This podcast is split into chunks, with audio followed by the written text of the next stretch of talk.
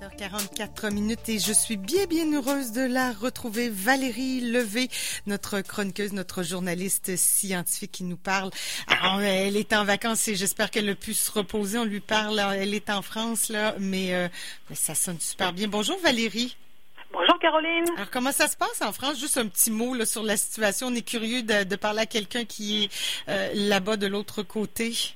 Ah bah ici euh, tout le monde euh, porte des masques. On est aussi dans la dans la deuxième vague avec des nombreux cas. Je suis pas les, les nombres le, nombre exact de cas par par jour, mais bon c'est un petit peu c'est un peu similaire au Québec. On se pose des questions avec les, les enfants dans les écoles. Euh, les fermetures, les restaurants ont fermé dans la région parisienne, à Marseille, dans toutes les, les zones rouges, et beaucoup de commerces qui, de restaurants qui ferment.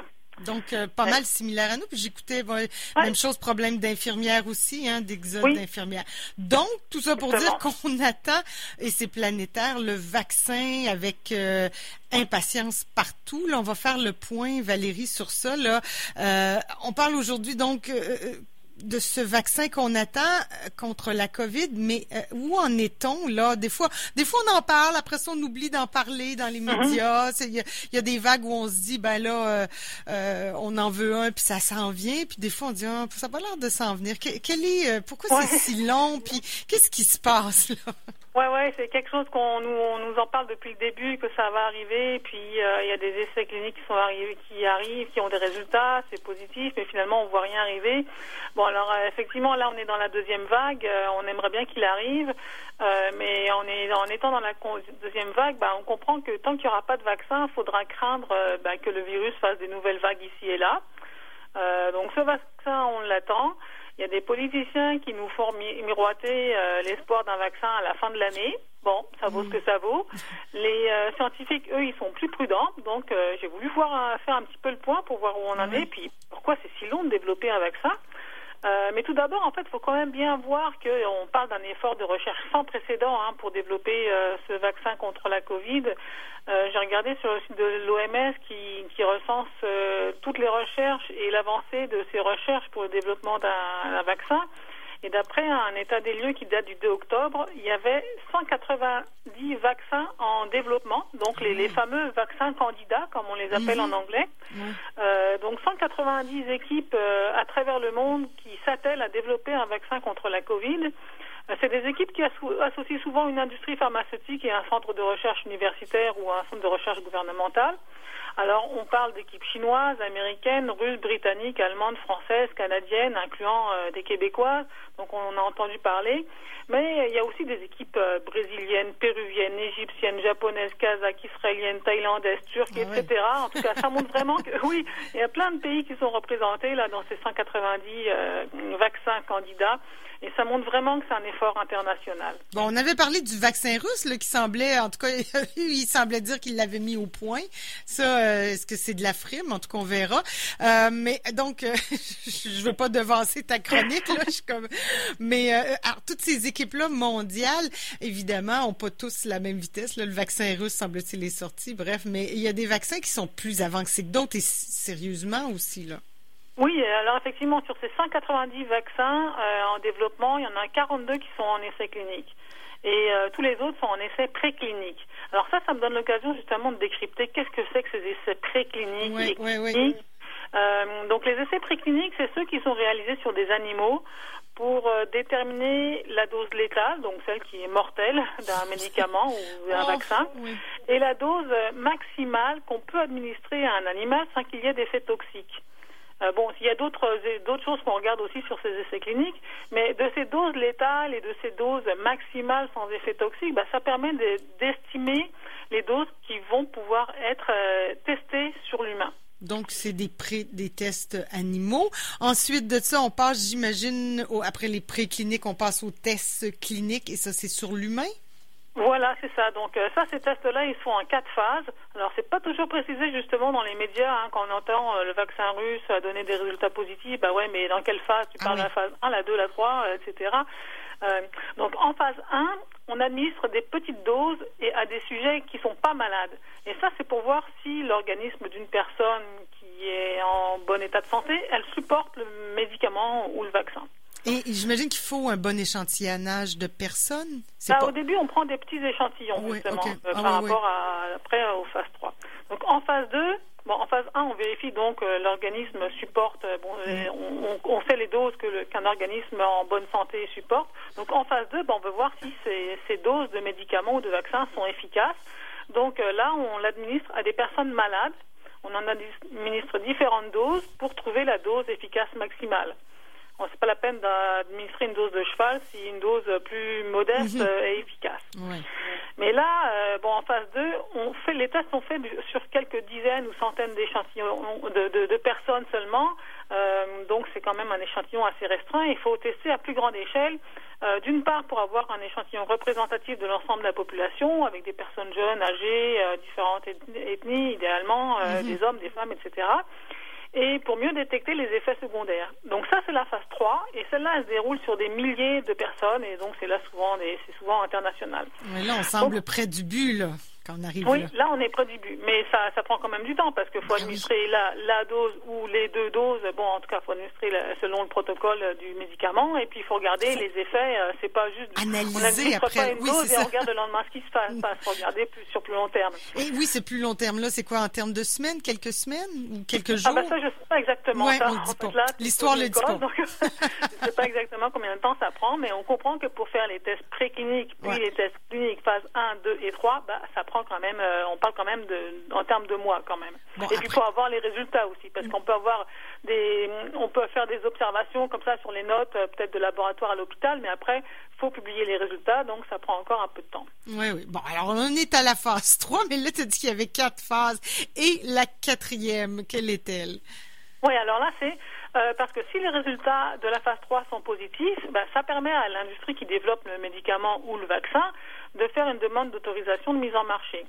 Et là, euh, ben, la phase 4 va commencer quand le vaccin ou le médicament est sur le marché et que la population en bénéficie, donc euh, quand la population se fait vacciner, par exemple. Donc ça, c'est un suivi à long terme. Donc là, on parle vraiment de long, long terme, éventuellement sur plusieurs années, pour débusquer des effets secondaires qui sont très, très rares et qu'on n'aurait pas pu voir en phase 3. Parce qu'on a, mhm. sur plusieurs années, euh, on peut avoir vraiment un grand, grand échantillon. On a toutes des cohortes d'individus. Et on peut voir aussi s'il y a des complications à long terme qu'on n'aurait pas pu voir sur les quelques mois des essais, euh, des essais cliniques. Alors évidemment, avec euh, la Covid, on n'en est pas là.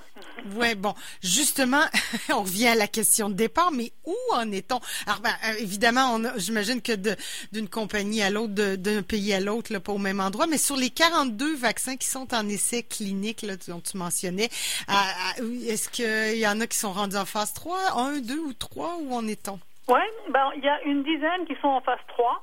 Euh, donc, euh, parmi ces dizaines, cette dizaine de vaccins en phase, en phase 3, il y en a quatre qui sont chinois. C'est quand même intéressant à noter. Ouais, ils ont peut-être une longueur d'avance aussi sur la recherche, étant donné que le virus, euh, est-ce que ça a un lien, non? Oui, ils ont peut-être aussi plus de laboratoires, je ne sais pas. Il y a le vaccin américain de la société Moderna, il y a le vaccin russe Sputnik dont tu parlais, il y a celui d'AstraZeneca qui est développé en collaboration avec l'université d'Oxford. Ça aussi, on en a entendu parler. Bon, il y en a donc, euh, il en reste donc quelques quelques autres euh, dont on a moins entendu parler. Donc, euh, je les nommerai pas. mais cette phase 3, évidemment, elle n'est pas, elle est pas terminée et on n'en a pas encore les résultats. En fait, comme il y a toujours un délai entre la, bah, ce qu'on observe sur le terrain, à l'hôpital, et la publication, bah, on commence tout juste à avoir les résultats des phases 1 et 2. Donc, par exemple, le vaccin russe Sputnik a donné des résultats positifs pour les phases 1 et 2 et les résultats ont été publiés tout récemment dans la revue de Lancet. Euh, pareil pour le vaccin américain de Moderna, euh, ça a aussi donné des résultats positifs pour la phase 1. Il y a une étude qui vient d'être publiée le 29 septembre dans la revue de New England Journal of Medicine. Donc, c'est vraiment tout frais. Ah oui. Et les résultats, euh, bon, bien sûr, eux, les médecins, ceux qui font les, qui font le suivi, ils avaient les expériences, ils avaient les résultats et et ils ont lancé les, phases, euh, la, phase 3. Mais les, les, résultats de la phase 3, eux, ils sont attendus pour la fin novembre et ils seront publiés encore un, peu plus tard. Alors de son côté, d'ailleurs, euh, tu as peut-être entendu, Caroline, que AstraZeneca avait suspendu son essai de phase 3. Oui, il y a eu une dame qui a eu des problèmes, là. On mais on ne savait pas si c'était lié au vaccin. C'est ça, là. C'est ça qu'on teste dans la phase 3 aussi. Est-ce que les problèmes médicaux euh, sont liés au vaccin? Oui, parce que dans la phase 3 aussi, ça prend beaucoup de monde parce que ça inclut aussi euh, un groupe contrôle qui ne reçoit pas le vaccin pour vérifier que effectivement le vaccin a bien, euh, s'il y a un, bénéfice observé, c'est bien, ça, ça, vient bien du vaccin. Donc, et en fait, on savait pas, c'était pas clair si la personne qui développait des symptômes inexpliqués, c'était quelqu'un qui faisait partie du groupe qui a reçu le vaccin ou quelqu'un du groupe contrôle. Bon, euh, on ne connaît pas tous les détails de l'histoire, mais apparemment, les, euh, il semble que les essais ont repris euh, pour le vaccin d'AstraZeneca et les résultats sont attendus fin 2020, début 2021. C'est le fun de voir des chiffres comme ça, même si c'est pas demain. Je trouve que c'est dans un avenir, là, on sent que ça s'en vient, là dans quelques mois. Moi, ça me fait du bien de voir, euh, même si c'est début 2021, c'est pas si loin là, dans ma tête. Non, parce qu'effectivement, le calendrier, il se déroule quand même. Là, on est en septembre, en octobre, donc. Euh, ben oui, mais il faut quand même rappeler qu'on nous a parlé d'un vaccin depuis le mois de mars ou avril, et bon, on nous fait miroiter un, un vaccin depuis ce temps-là. Donc, euh, ça fait six mois. Donc, oui, oui, puis il n'y a pas eu tant non plus de, de, médicaments depuis miraculeux non plus. Là. Bon. C'est ça, mais d'un autre côté, c'est exceptionnel, hein, parce qu'on ne fait pas de tels efforts de recherche pour, euh, on n'a pas de tels résultats de recherche pour d'autres maladies. Euh, c'est quand même assez exceptionnel l'effort de recherche qui se fait. Eh Donc euh, les résultats de la phase 3 sont encore à attendre, mais ça n'a pas empêché la Russie et la Chine d'utiliser déjà leur vaccin, comme tu le mentionnais. donc en Chine, le vaccin de la compagnie CanSino a été administré à l'armée chinoise. Et en Russie, le vaccin Sputnik est proposé aux professeurs sur une base volontaire. Donc, euh, ils vont servir un petit peu de cobaye. Ben oui, c'est ça, j'allais dire. Ils sont bien courageux, mais en même temps, bon. Ouais, bon, à... ceux de l'armée chinoise, ils ont peut-être pas le choix. Hein. c'est ça, courage ou pas, je pense qu'ils aient le choix.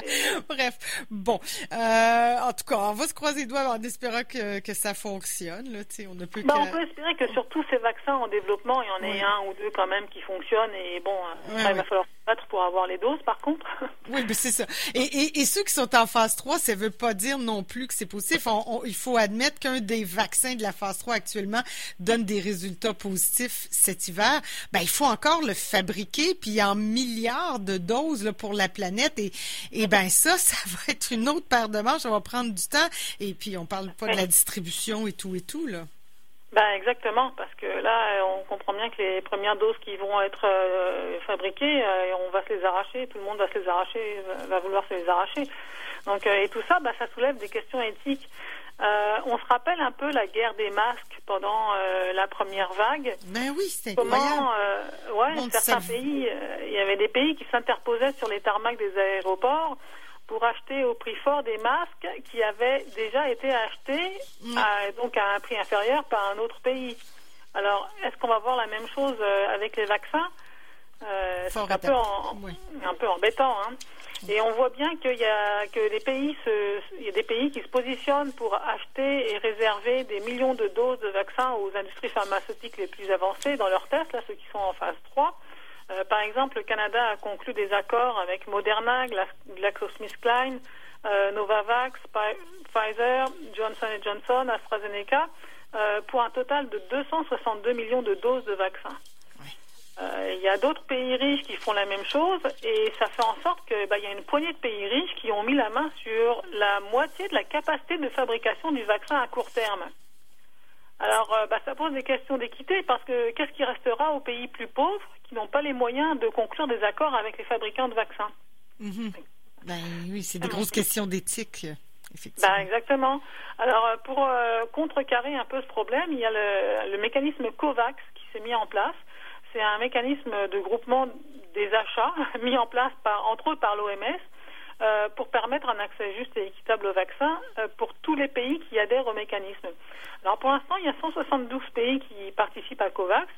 Et euh, le principe, c'est que euh, les pays riches fournissent une contribution initiale de 2 milliards euh, qui doit permettre d'accélérer la fabrication du vaccin, de la fabrication de 2 milliards de doses de vaccins qui seront ensuite distribués de façon équitable aux différents pays participants. Donc il n'y aurait pas un, vaccin, un pays qui s'accaparerait 80% de la production et puis qui laisserait 20% de la production à tous les autres pays. Donc c'est en train de se mettre en place. Pour l'instant, les 2 milliards de dollars ne sont pas réunis. Et euh, bah, il y a des gros absents quand même dans ce mécanisme. Il y a les États-Unis, la Chine et la Russie qui ne participent pas. Alors c'est un peu comme si, ben, on n'est peut-être pas trop étonné, mais c'est comme si ne connaissent pas les mots justice et équité. Ben oui, c'est comme ça. Mais en même temps, Valérie, euh, on peut se le dire là, c'est comme une lumière au bout du tunnel de dire il y aura un vaccin. Et si toute la population par exemple, prenons notre pays, le Canada, si toute la population n'est pas vaccinée, mais qu'on réussit à vacciner le personnel soignant, certaines personnes âgées ou des populations plus à risque, ben ça fait baisser la pression. Là. Moi, si j'ai pas le vaccin, peut-être que c'est moins grave parce que là, la pression va baisser et, et, ah, c'est vers ça aussi qu'il faut aller. Alors, c'est un petit peu ce que j'ai lu aussi à travers le, le, mécanisme COVAX dans la façon dont les vaccins doivent être distribués de façon équitable. C'est effectivement, bon, je me souviens plus en détail ce que j'ai lu, mais effectivement, il doit y avoir ça doit prioriser le vaccin. Bon, d'abord le distribuer de façon équitablement entre les pays, mais ensuite au sein des pays, l'attribuer de, façon prioritaire euh, bah, aux personnes les plus exposées et les plus vulnérables. Oui. Bon, pour éviter que ce soit juste euh, les riches et les gens bien aisés qui se l'accèdent, qui accèdent euh, oui, oui, c'est ça. un moyen détourné. Oui, oui, c'est clair. Alors si notre personnel soignant déjà euh, protégé, euh, j'ai l'impression qu'on va tous respirer un peu mieux. après, je ne sais pas non plus, il faudra voir. Est-ce que ce vaccin-là sur les personnes âgées, est-ce qu'on, j'imagine qu'on le teste aussi dans la phase 3, comme tu disais, sur différents ben, oui, groupes d'âge. Parce que les résultats de la société Moderna, là, les résultats qui sont sortis, qui ont été publiés le 29 septembre, justement, ça concernait, c'était des résultats qui étaient qui portaient justement sur les personnes âgées. Donc ça c'est intéressant. Donc c'était un groupe de, de, personnes ciblées sur les personnes âgées. Bon, euh, donc c'était intéressant de c'est intéressant de voir que bon déjà les personnes âgées euh, supporteraient euh, bien ce ce, ce vaccin-là et auraient une certaine efficacité sur ces personnes-là. Ben moi, je trouve, Valérie. Il faut, étendre, faut regarder est-ce que c'est pareil chez les hommes, chez les femmes. Si on veut vacciner des jeunes enfants vulnérables, il faut regarder aussi, il faut qu'eux aussi puissent le, le porter. Donc c'est pour ça qu'on a besoin d'études en phase 3 sur un plus grand échantillon de population. Oui. En tout cas, merci, merci Valérie. J'ai l'impression qu'il y a de la lumière au bout du tunnel. Oui, il y a quand même, je pense, effectivement, il faut rester quand même euh, positif. Euh, Parce qu'il y a des moments où... Oui, c'est ça. Il y a des moments où on n'entend plus parler de vaccins comme s'il n'y en aura jamais, puis qu'on va vivre euh, des vagues à l'infini. Mais oui. Il y a quand même 190 vaccins. Bon, il y en a bien qui va sortir positivement. Puis il y a quelques temps, on parlait de 1 ou 2 ou 3 qui étaient en phase 3. Maintenant, il y en a, euh, bon, il y en a une dizaine qui sont en phase 3. Il y en a plein d'autres qui sont en phase 1 et 2 et qui, qui progressent aussi, qui font leur chemin. C'est clair. Donc, euh, bon, faut, faut encore patienter. Là, on ne sera pas vacciné le 1er janvier. Et euh, ça va, ça va venir. Bon, ben écoute, il y a de la... moi je trouve que c'est très encourageant et je te remercie pour cette belle chronique, Valérie. Bon retour à Québec. Sois prudente oui, ça arrive bientôt et bon courage. bye bye.